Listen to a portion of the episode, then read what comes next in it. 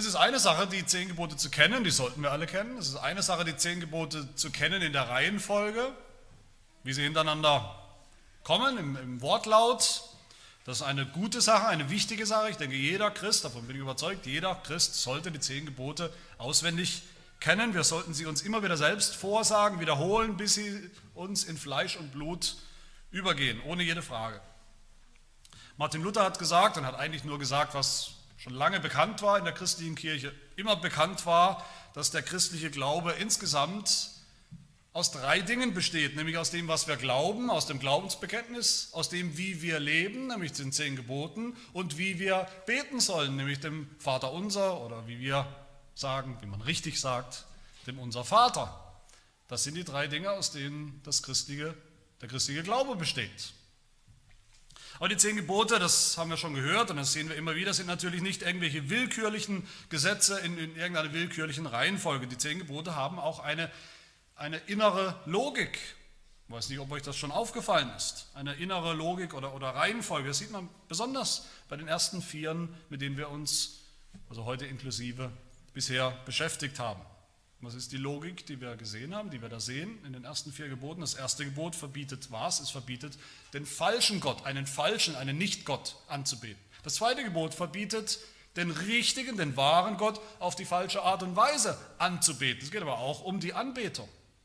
Das dritte Gebot verbietet uns, Gott nur mit den Lippen anzubeten, aber mit einem Herzen, das falsch ist, mit einem Herzen, das nicht dabei ist. Und das vierte Gebot mit dem wir uns heute beschäftigen werden. Das sagt uns, das zeigt uns, dass diese wahre Anbetung Gottes, die wahre Anbetung des wahren Gottes, dass die so wichtig ist, dass sie Raum einnimmt in unserem Leben, Raum und Zeit einnimmt, einnehmen soll. Ja, wir sollen Gott anbeten jeden Tag unseres Lebens, das ist klar, aber ganz besonders sogar konzentriert an einem Tag von sieben, an einem Tag der Woche. Das ist die Logik in diesen ersten vier Geboten. Wie wir gleich sehen werden und hören werden, wie wir alle auch wissen, haben die Juden den Sabbat nicht immer gehalten, nicht immer gehalten, wie sie ihn halten sollen. Das wissen wir und das werden wir auch sehen. Aber für einen Juden damals gab es trotzdem überhaupt keine Frage, was das Zentrum, der Mittelpunkt der Anbetung Gottes oder der Frömmigkeit ist nämlich die Anbetung Gottes am Sabbat. Der Sabbat, der hat das ganze Leben der Juden, das ganze religiöse, das ganze öffentliche Leben der Juden in Israel damals geprägt und strukturiert als einen festen Rhythmus, immer wieder neu, jede Woche neu, einen greifbaren Rhythmus. War etwas, was wichtiger und bedeutender und bestimmender war für das Leben der Juden, sogar als die jährlichen großen Feste, die es gab. Der Sabbat war das Zentrum des geistlichen Lebens der Juden.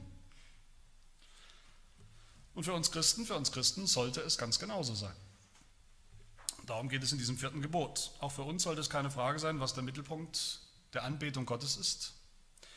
Das Zentrum unserer Frömmigkeit, der Höhepunkt unseres geistlichen Lebens, immer wieder neu, nämlich ein veränderter Sabbat, ein erfüllter Sabbat, ein Sabbat, der verändert, der verwandelt wurde durch Jesus Christus, ja, das werden wir sehen. Der verwandelt wurde in den Tag des Herrn, in den Sonntag, den christlichen Sabbat, wenn wir so wollen, den ersten Tag der Woche. Und wenn ich das so sage, dann denkt ihr vielleicht, naja, das ist nichts Radikales, aber das geht dann doch, das bin ich mir bewusst, das geht gegen so ziemlich alles, was wir heute in der christlichen Welt sehen, um uns herum. In allen Arten von Kirchen. Wenn man Christen fragt, fragen würde, egal ob in den, in den Landeskirchen, ob in liberalen Kirchen oder evangelikalen Gemeinden, wenn man fragen würde, wo passiert die Anbetung Gottes, Frömmigkeit, was ist der Mittelpunkt des geistlichen Lebens, des frommen Lebens, der Anbetung, dann bekommt man alle möglichen Antworten, aber selten bis gar nicht im Gottesdienst am Sonntag. Der Sonntag, der Tag des Herrn. Die meisten Christen haben, die meisten Christen heute, heute haben das, was ich mal eine von außen nach innen Frömmigkeit nennen möchte. Eine von außen nach innen Frömmigkeit. Das eigentliche geistliche Leben, wo passiert das? Das eigentliche geistliche Leben, das ist privat und individuell. Das ist das, was ich mache, was ich zu Hause mache, von Montag bis Freitag oder von Montag bis Samstag mache, meine persönliche Bibel lese, mein Bibelstudium, meine geistlichen Bücher, meine stille Zeit, mein Gebet, meine Gemeinschaft mit dem Herrn. Daneben gibt es natürlich auch noch den Gottesdienst. Klar, der Gottesdienst ist, wie, wie man sagt, nice to have, aber er ist nicht unbedingt notwendig. Es gibt im Prinzip nichts, was ich nicht auch zu Hause bekommen könnte, mir selber geben könnte zu Hause an geistiger Nahrung, was Gott mir persönlich zu Hause gibt an geistlicher Speise. Wir sind doch alles Priester. Der Gottesdienst ist dann nach diesem Verständnis eben lediglich der Ort, die Tankstelle, wie man oft hört. Da geht man hin, da tankt man auf. Wozu? Für das eigentliche geistliche Leben, was dann wieder am Montag beginnt. Aber da passiert im Grunde nichts sonntags am Tag des Herrn, was ich mir nicht selber geben könnte. Der wahre Gottesdienst, hört man immer wieder, der wahre Gottesdienst, das ist der Gottesdienst meines Lebens, das Opfer meines Lebens, von Montag bis Freitag, von Montag bis Samstag. Das ist das, was zählt. Da bewahrheitet sich mein, meine Frömmigkeit, mein christliches Leben. Und natürlich ist das gut, ihr wisst, dass ich davon überzeugt bin. Natürlich ist das gut, dass wir und wenn wir zu Hause die Bibel lesen, allein und zusammen und als Familie, wenn wir beten, allein. Das sollten wir tun. Aber es ist falsch rum. Es ist falsch rum, wenn wir meinen, das wäre das eigentliche geistliche Leben. Das wäre der Mittelpunkt der Frömmigkeit, der Mittelpunkt der Anbetung Gottes. Die Bibel und die Kirchengeschichte die Reformation und, und, und, unsere Bekenntnisse, die wir haben, andere Bekenntnisse, die auf die Reformation zurückgehen, die haben alle eine ganz, ganz andere Frömmigkeit im Blick, nämlich eine innen nach außen, von innen nach außen Frömmigkeit. Und die fängt an mit dem ersten Gebot, den einen wahren Gott anzubeten, mit dem zweiten Gebot, ihn richtig anzubeten, nicht wie wir es für richtig halten, sondern wie er es vorgeschrieben hat. Und mit dem dritten Gebot, der wahren Haltung, der Anbetung und mündet dann ein in das vierte Gebot, dass wir all das tun sollen, zentral und gemeinsam tun sollen, regelmäßig als Höhepunkt an einem bestimmten, bestimmten Tag, dem christlichen Sabbat, dem Tag des Herrn. Alles andere, das persönliche Gebet und Bibellesen, all das fließt aus diesem Zentrum der Anbetung heraus und hervor. Der Gottesdienst am Sonntag, der Tag des Herrn, macht die persönliche Frömmigkeit und das Gebet und Bibellesen und so weiter, macht es nicht unnötig. Aber all diese persönlichen Formen der Frömmigkeit können niemals, auch nicht in tausend Jahren, den Gottesdienst der Gemeinde mit, mit Wort und Sakrament unnötig machen oder ersetzen. Und so wollen wir uns dieses vierte Gebot anschauen und wollen uns zuerst fragen, wieder ähnlich wie bei den anderen Geboten, was ist verboten, was sollen wir nicht tun an diesem Sabbat? Und zweitens, wie wurde der Sabbat verändert und verwandelt, erfüllt durch Jesus Christus? Und drittens dann, wie wir jetzt heute praktisch diesen Sabbat oder Tag des Herrn heiligen können, heiligen dürfen. Zum Ersten, ich denke, das kennen wir alle, diesen Impuls kennen wir alle, wenn es um den Sabbat geht, oh je, es geht wieder um Sabbat, es geht um den Tag des Herrn, dann geht es wahrscheinlich gleich wieder darum, was wir alles nicht dürfen. Eine Liste, eine Liste von tausend Punkten, all das darf man nicht am Sabbat, am Sonntag und wenn man sich daran hält, grob, was man nicht darf, dann hat man das Gebot erfüllt. Wir denken an das, was Gott, wenn es um den Sabbat geht, denken wir oft instinktiv an das, was Gott uns vielleicht Gutes vorenthalten möchte, was er uns nicht gönnt, was er uns nicht erlaubt, schöne Dinge vielleicht, die er uns verbieten will, weil Gott selber vielleicht ein Spaßverderber ist. Wir denken oft so, wenn wir ehrlich sind, unsere Kinder denken manchmal so. Aber wenn wir mal für einen Augenblick ganz offen, ganz unvoreingenommen uns dieses Gebot nochmal anschauen, das wir gerade gelesen haben, dann sollte uns zunächst, zunächst doch mal auffallen, wie gut und befreiend das eigentlich ist, ursprünglich gemeint war was Gott hier gebietet. Gott hat seinem Volk Israel viele Gesetze gegeben, das wissen wir, viele Gebote. die sie halten sollten, viele Werke, die sie tun sollten, vieles, was zu tun war. Das klingt manchmal sehr anstrengend, das war es auch. Aber neben all dem hat er seinem Volk Israel ein, auch dieses Gebot gegeben, das ihnen verbietet zu arbeiten. Das ihnen verbietet, sich am Sabbat, an diesem Tag, auch genauso abzuplagen und abzumühen wie an jedem anderen Tag der Woche. Sich zu sorgen, um den Lebensunterhalt, den Lebensunterhalt verdienen zu wollen und alles genau das zu machen, was man Montag bis Freitag tut, in unserem Fall Montag bis Samstag tut. Und dieses Verbot des Sabbats, um das es hier geht, wenn ich das mal mit anderen Worten heute sagen kann, es ist, als würde unser Arbeitgeber zu uns sagen, ab jetzt schreibe ich dir vor, jeden Montag bleibst du zu Hause, jeden Montag machst du frei und erholst dich von all den anderen Tagen. Bezahlter Zusatzurlaub für alle, damit ihr euch erholen könnt. Ich bin mir sicher, wir würden da alle auch seufzen und ächzen und sagen, was ist denn das für ein Chef, für einen Arbeitgeber, ständig ein Verbot, schon wieder was verboten, er verbietet uns sogar am Montag zu arbeiten, ich will aber unbedingt arbeiten, ich will mich abmühen und abplagen, bis ich tot umfalle. Wahrscheinlich würden wir das nicht sagen. Das vierte Gebot ist eben nicht nur, du sollst nicht, das vierte Gebot ist eben auch, du musst nicht. Du musst dich nicht an jedem Tag abkrampfen und abmühen. Aber trotz allem, es ist richtig, es, Gott verbietet in diesem Gebot etwas. Er verbietet etwas. Was verbietet er hier? Was verbietet er seinem Volk? Diesem Gebot, am Sabbat des Herrn deines Gottes, da sollst du kein Werk tun. Weder du noch dein Sohn noch deine Tochter und so weiter. Alle haben frei. Keine Werke. Und die Begründung dafür, für diesen freien Tag, das liefert uns Gott gleich noch dazu, Vers 11, denn in sechs Tagen hat der Herr Himmel und Erde gemacht und das Meer und alles, was darin ist. Und er hat geruht am siebten Tag. Darum hat der Herr den Sabbat gesegnet und geheiligt. In Genesis 2, wo uns davon berichtet wird, wir haben es gerade gehört, in der, als Ruf zur Anbetung, wo uns berichtet wird von diesem ersten Sabbat, da ist es wörtlich, Gott sabbatete am siebten Tag. Gott hat diesen Ruhetag eingeführt.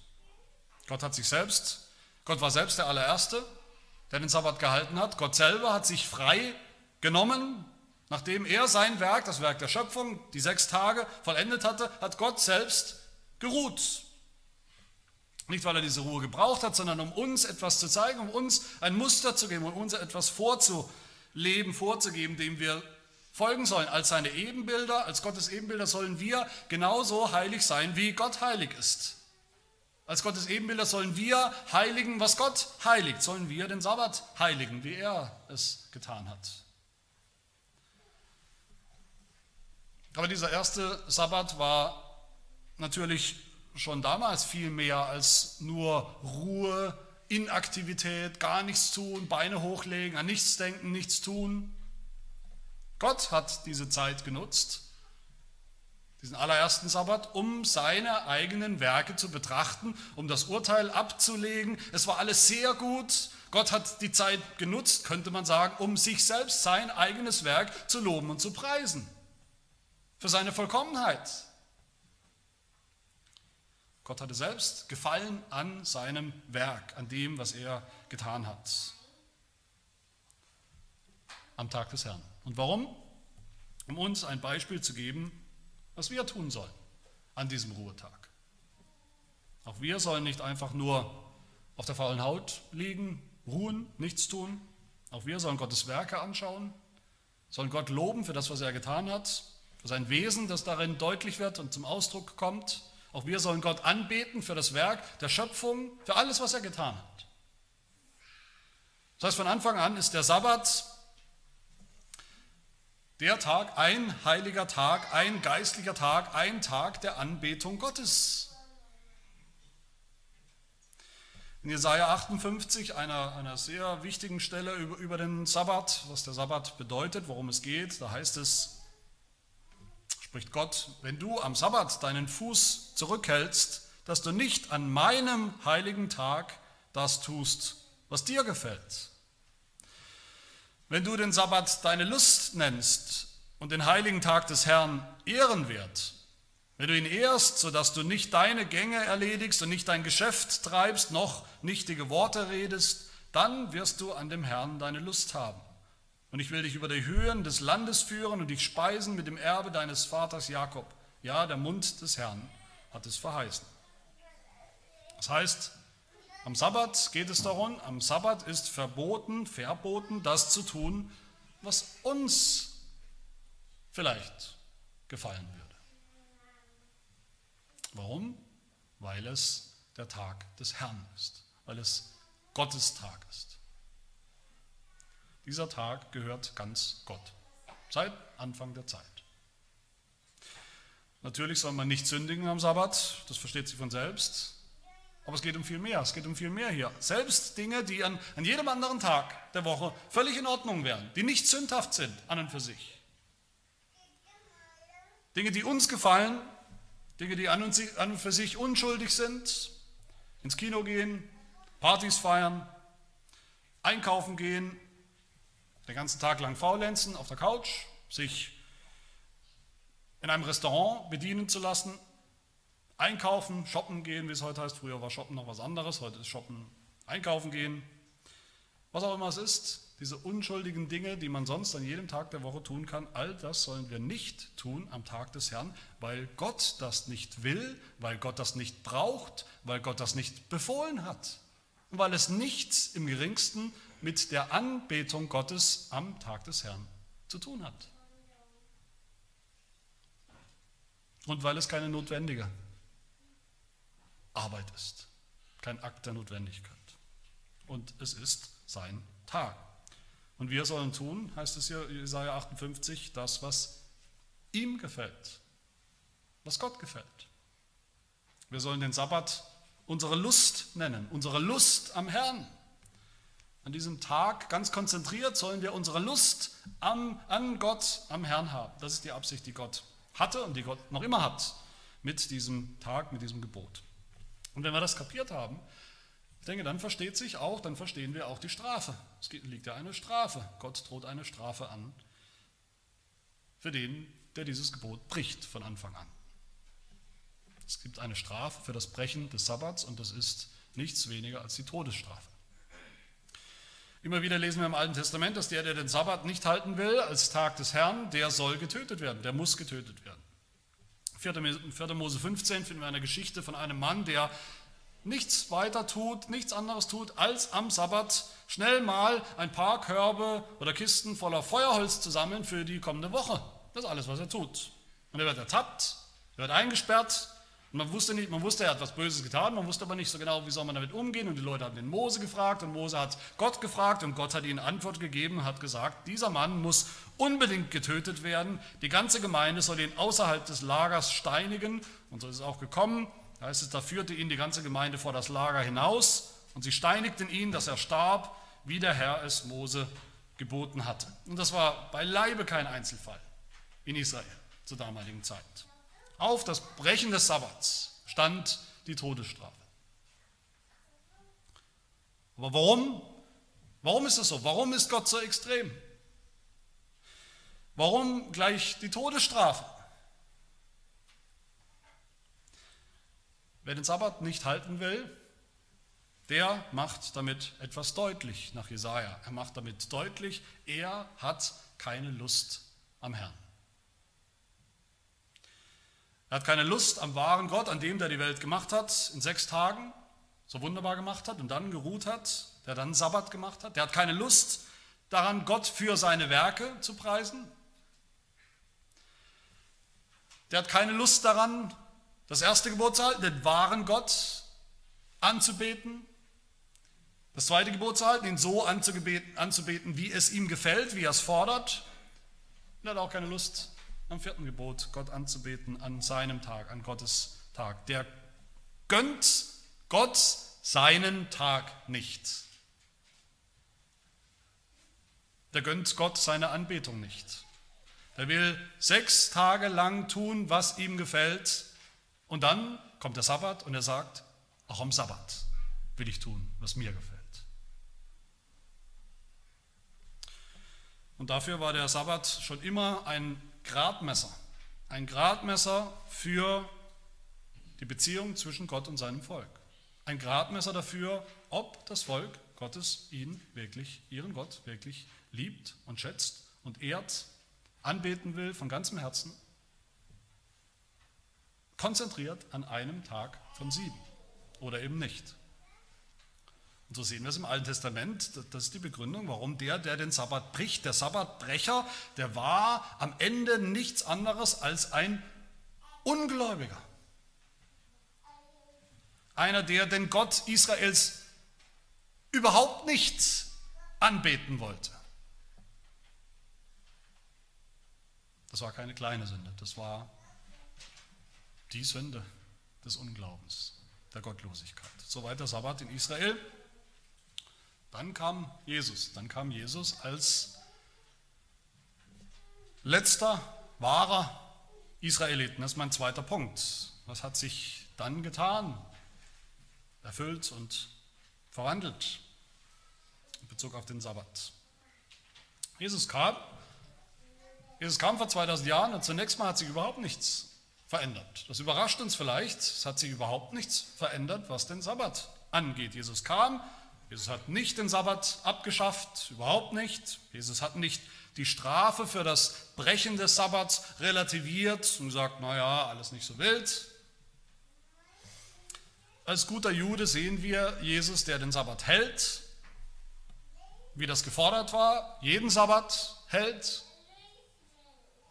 den ganzen Sabbat hält, in den vielen Streitgesprächen, Konfrontationen, die wir sehen im Neuen Testament, die Jesus hatte mit den Gesetzesgelehrten, mit den Schriftgelehrten, mit den Pharisäern, da geht es immer wieder spannenderweise um den Sabbat. Das ist eines der Hauptthemen.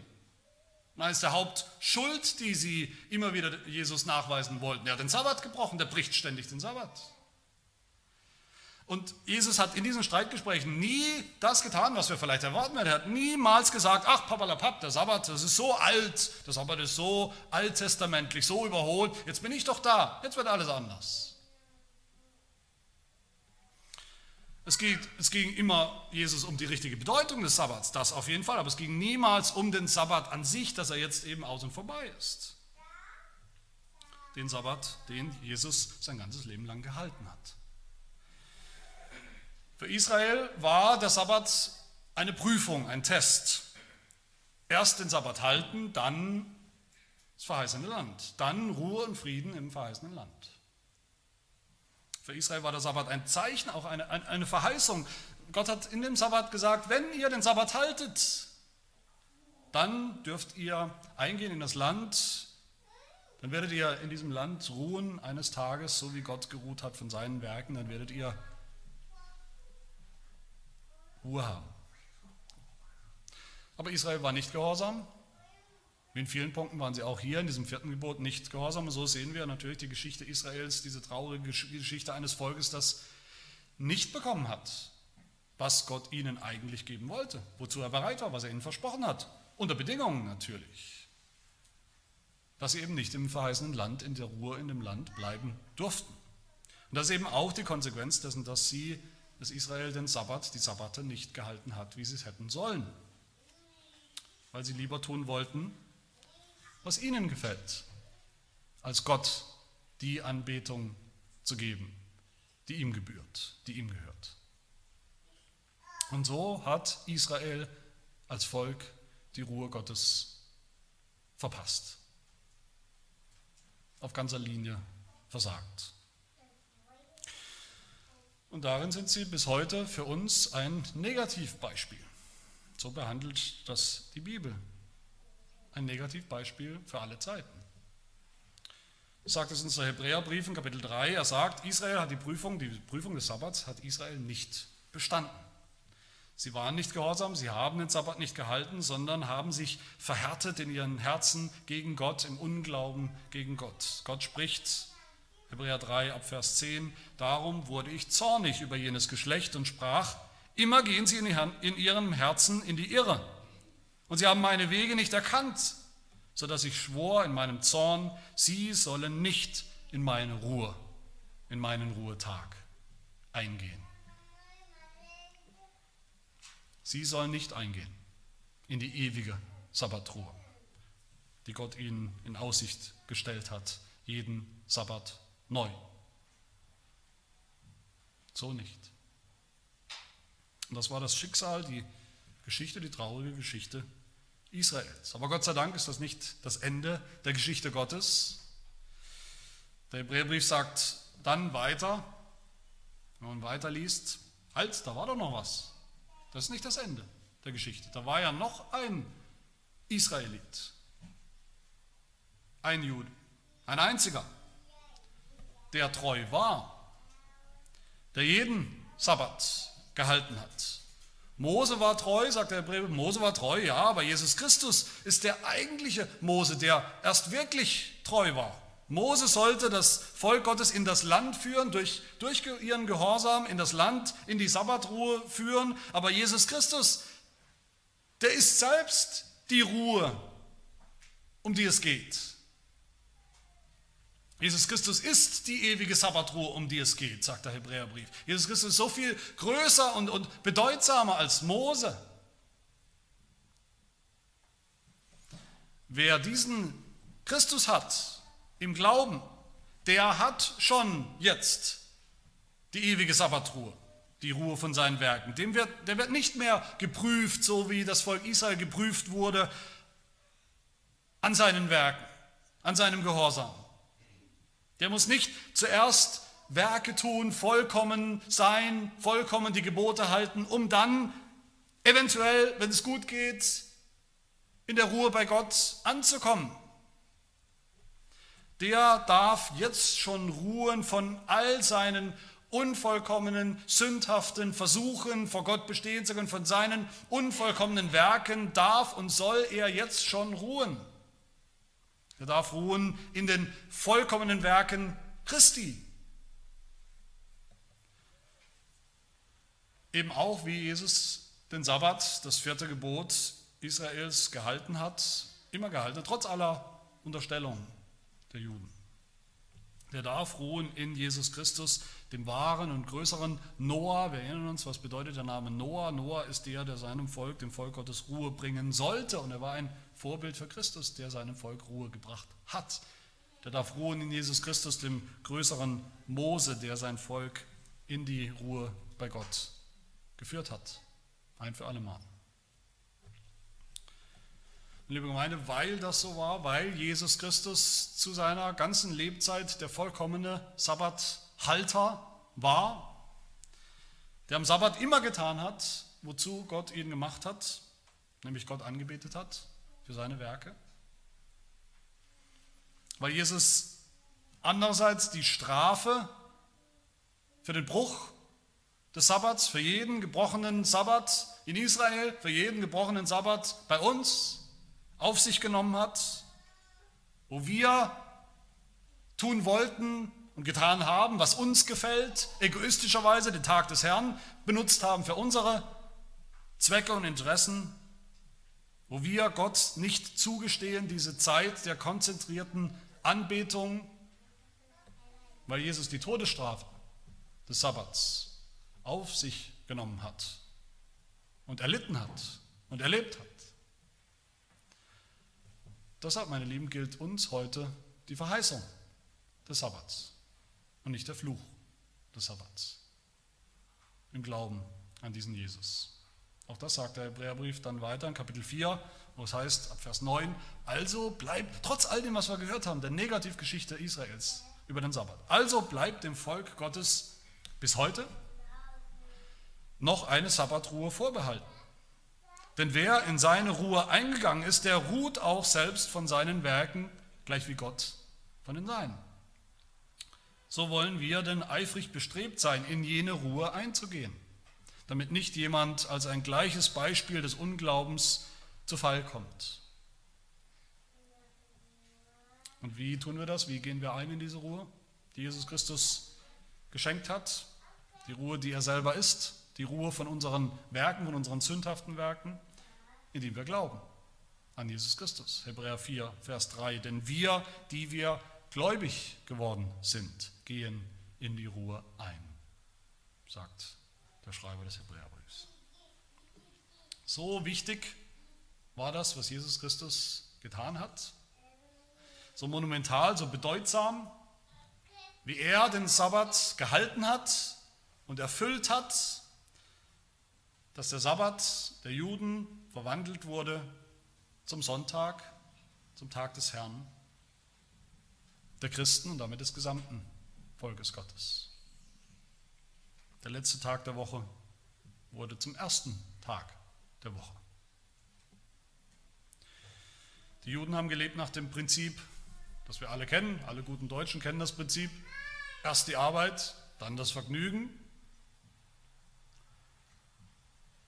Erst sechs Tage Werke, Mühe, Anstrengung und dann, wenn alles gut läuft, am Ende die Ruhe.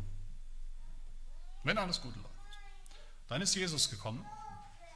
Jesus hat alle Werke getan, allen Gehorsam gegenüber allen Geboten. Er hat alle Arbeit erledigt, alles getan, alles ertragen und ist dann in seine eigene Ruhe bei Gott eingegangen. Und deshalb leben wir jetzt nach einem ganz anderen Prinzip. Nicht dem Prinzip der Juden, nicht dem Prinzip der Werke, sondern einem Prinzip der Gnade, dem Prinzip des Evangeliums. Und das lautet zuerst, zuallererst gilt uns die Ruhe in Jesus Christus, die Ruhe von unseren unvollkommenen Werken, die Ruhe von unseren Sünden, die Ruhe von unserem schlechten Gewissen, die Ruhe von all dem, was wir versuchen uns zu erarbeiten und zu erwirken bei Gott. Für uns kommt das Evangelium zuerst. Die Ruhe am allerersten Tag der Woche, das ist der Sonntag, der Tag des Herrn. Und erst nachdem wir das hatten, erst nachdem wir uns darüber gefreut haben, erst nachdem wir das alles genossen haben, dann gehen wir hin in die Woche, tun unsere Werke, Werke des Gehorsams. Das ist eine ganz andere Richtung, eine ganz andere Ausrichtung, das ist ein ganz anderes Prinzip, Lebensprinzip. Das ist nicht mehr das Prinzip des Sabbats im strengen Sinn, sondern das ist jetzt eben das Prinzip des Tags des Herrn. Und wie geht das? Das wollen wir uns zum Schluss anschauen. Wie können wir jetzt, wie dürfen wir jetzt den, den Tag des Herrn heiligen? Gedenke an den Sabbattag, sagt Gott. Gedenke an den Sabbattag und heilige ihn. Das ist eine positive Absicht, die Gott verfolgt, auch bei uns die im Mittelpunkt steht. Das ist ja eines der Gebote, die nicht anfangen mit du sollst nicht, sondern mit einer positiven Formulierung sogar. Aber wie tun wir das? Wie gedenken wir an den Sabbat? Wie heiligen wir den Sabbat als christlichen, als Tag des Herrn? Bevor wir irgendetwas tun, habe ich gerade schon gesagt, bevor wir nur ein einziges Werk tun oder uns fragen, was wir tun sollen am Sonntag oder nicht tun sollen am Sonntag, dürfen und sollen wir zuallererst ruhen. So leben wir nach dem Sabbat, nach dem Tag des Herrn, indem wir zuallererst ruhen, und zwar ruhen, nicht ausruhen auf der faulen Haut, sondern ruhen in Jesus Christus, im Glauben, ruhen im Evangelium, in der Wahrheit des Evangeliums, das uns gilt und das wir ergreifen von ganzem Herzen mit festem Glauben. Das ist die wichtigste Art und Weise, die fundamentale, die, die bedeutsamste Art und Weise, wie wir den Tag des Herrn heiligen. Wenn wir das Evangelium nicht kennen, wenn wir das Evangelium nicht glauben, dann wird alles schief. Dann werden alle unsere Werke, die wir dann noch tun, werden auch, alles wird schief. Das sind dann keine echten gute Werke mehr. Dann wird alles, kommt alles durcheinander. Sonntag ist der Ruhetag, Sonntag ist der Tag des Evangeliums, der Tag des Hörens auf das Evangelium, der Tag, wo wir das Evangelium glauben. Das muss und soll und darf im Mittelpunkt stehen. Sonntag ist der Tag der guten Nachricht. Zweitens, unser Leben, unser christliches Leben, unser christlicher Alltag sollte strukturiert sein, sollte markiert sein von diesem Rhythmus einer in sieben, ein Tag in sieben. Durch diesen immer wiederkehrenden Tag des Herrn als ersten Tag der Woche, als Bild des Evangeliums. Des Evangeliums, das lautet eben, wie gesagt, zuerst die Werke Christi, zuerst unser Glaube an Christus und dann erst all unsere Werke, all unser Gehorsam. Das taucht alles, was wir tun, das taucht allen Gehorsam, den wir auch brauchen, alle unsere Werke, die wir auch tun sollen, all das taucht das in ein ganz anderes Licht. Dann brauchen wir uns nicht mehr krampfhaft und mit einem schlechten, ständig schlechten Gewissen abzumühen vor Gott und, und vor dem Nächsten, uns damit irgendwie was vor Gott zu, zu verdienen oder vor dem Nächsten zu verdienen, was, was wir gar nicht mehr können. Wir brauchen nicht mehr unsicher sein, ob die Werke, die wir tun, ob die ausreichen, ob die am Ende, wenn man sie alle zusammen addiert, reichen, dass dann vielleicht für uns auch noch die Ruhe am Ende dabei rauskommt. Wir brauchen nicht unsicher sein, ob unsere Werke reichen für den Himmel, für die Sabbatruhe, die ewige Sabbatruhe am Ende. Das tun sie nicht. Aber das müssen sie auch gar nicht. In Christus haben wir viel bessere Werke, vollkommene Werke. Jetzt dürfen wir gehorsam sein, unvollkommen gehorsam sein, echt von, von Herzen gehorsam sein, Werke tun, gehorsam sein, aus Dankbarkeit für das Heil, für die Ruhe, die wir schon empfangen haben im Evangelium. Ja, wir sollen arbeiten, sagt dieses Gebot auch, arbeiten ist nicht doof, arbeiten ist nicht blöd. Wenn man Christ wird, heißt es nicht, dass man nicht mehr arbeiten muss. Arbeit ist gut, sechs Tage sollst du arbeiten und alle deine Werke tun, all unsere Werke, die wir Gott schulden, die wir dem Nächsten schulden, alle Werke der Nächstenliebe sollen wir tun, aber die sollen wir eben jetzt tun aus einem ganz anderen Motiv, aus einer ganz anderen Motivation, aus Freude und aus Dankbarkeit für das Heil, für die Ruhe, die wir schon haben in Jesus Christus, die wir schon komplett haben, vollkommen haben. Unser Leben, das christliche Leben sollte drittens geprägt sein von, von Vorfreude, von Vorfreude auf jeden Tag des Herrn. Die Begegnung mit unseren Geschwistern, ja, ich denke, wir freuen uns alle, ich hoffe, wir freuen uns alle darüber, die Begegnung mit, mit unseren Geschwistern hier, auch, am, auch, in, äh, auch im Gottesdienst und davor und danach, aber, aber eben im Kontext des, des öffentlichen, offiziellen Gottesdienstes am Tag des Herrn, wo Gott gegenwärtig ist mit, mit seinen besonderen, seinen überragenden Versprechungen und Verheißungen, wie er sonst auf keine Art und Weise ist an anderen Tagen. Wo Gott uns dient in unserer Mitte auf eine Art und Weise, die er nur versprochen hat im Kontext des Gottesdienstes am Tag des Herrn.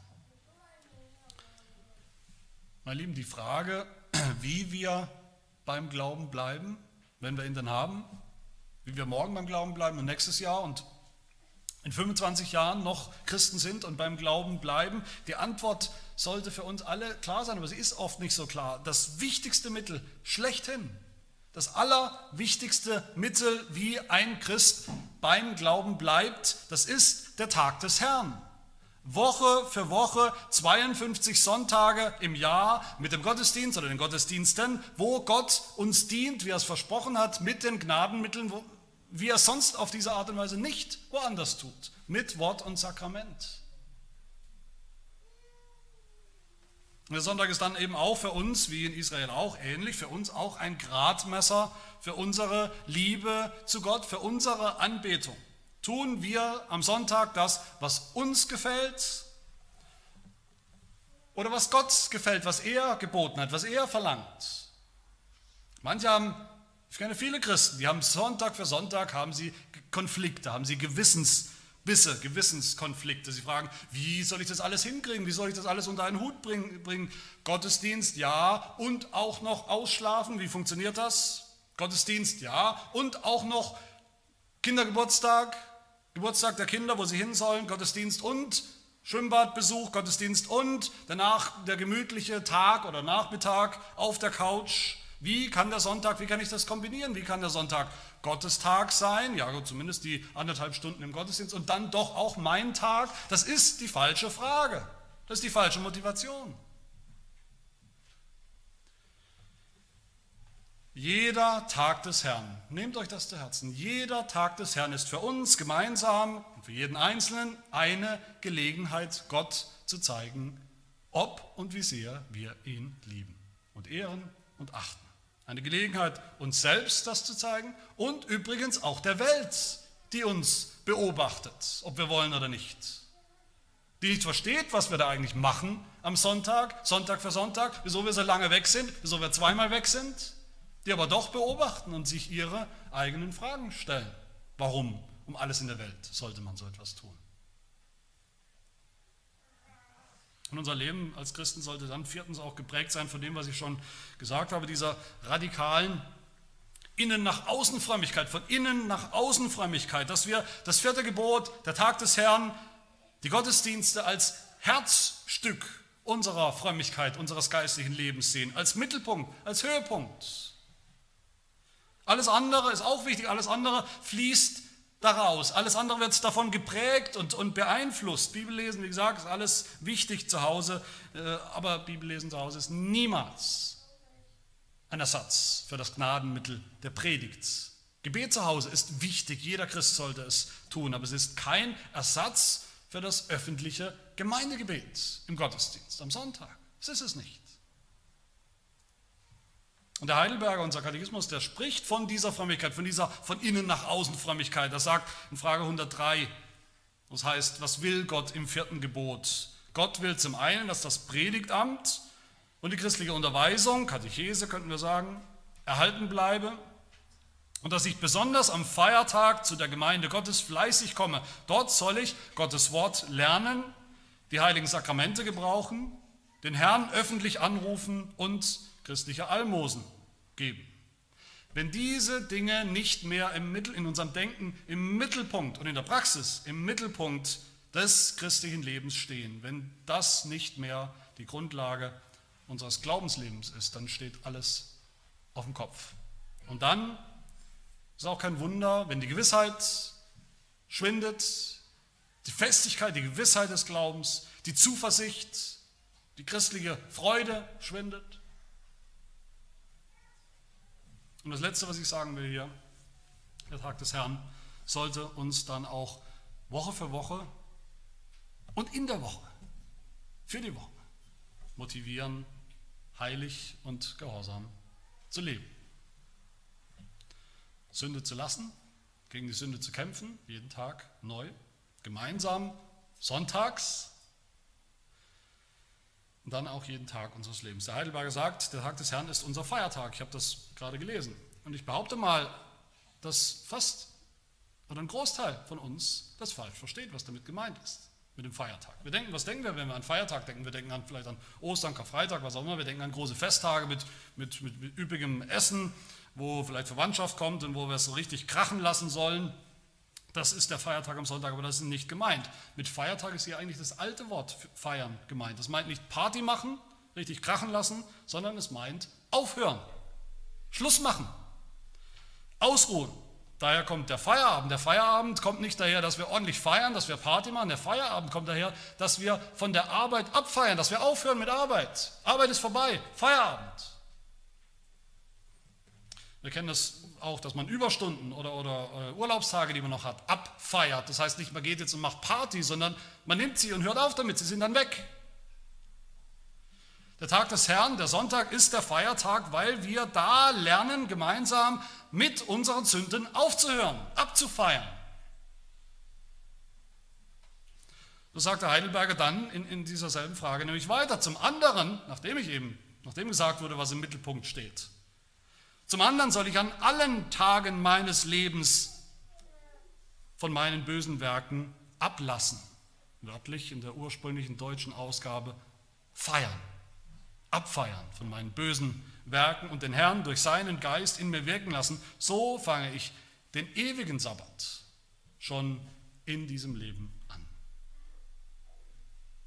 Meine Lieben, das ist wahre Frömmigkeit von innen nach außen, vom Zentrum nach außen.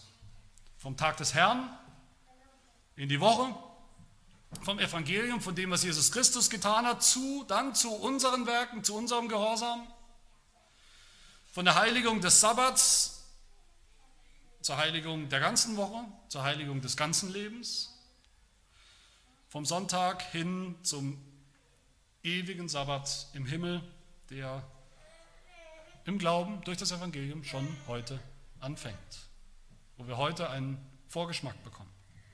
So fangen wir ihn, diesen ewigen Sabbat, schon jetzt in unserem Leben an und dürfen uns freuen auf den Tag, wenn er kommt, auf die Ruhe, die kommt, wo wir ohne alle unsere Werke, wo wir ohne Sünde eingehen werden in die ewige Sabbatruhe bei Gott im Himmel. Meine Lieben, wer so 52 oder 53 Sonntage, Tage des Herrn im Jahr, Jahr für Jahr, Jahrzehnt für Jahrzehnt, wie lange uns der Herr gibt, heiligt, unvollkommen in diesem Leben, aber doch je länger, je mehr,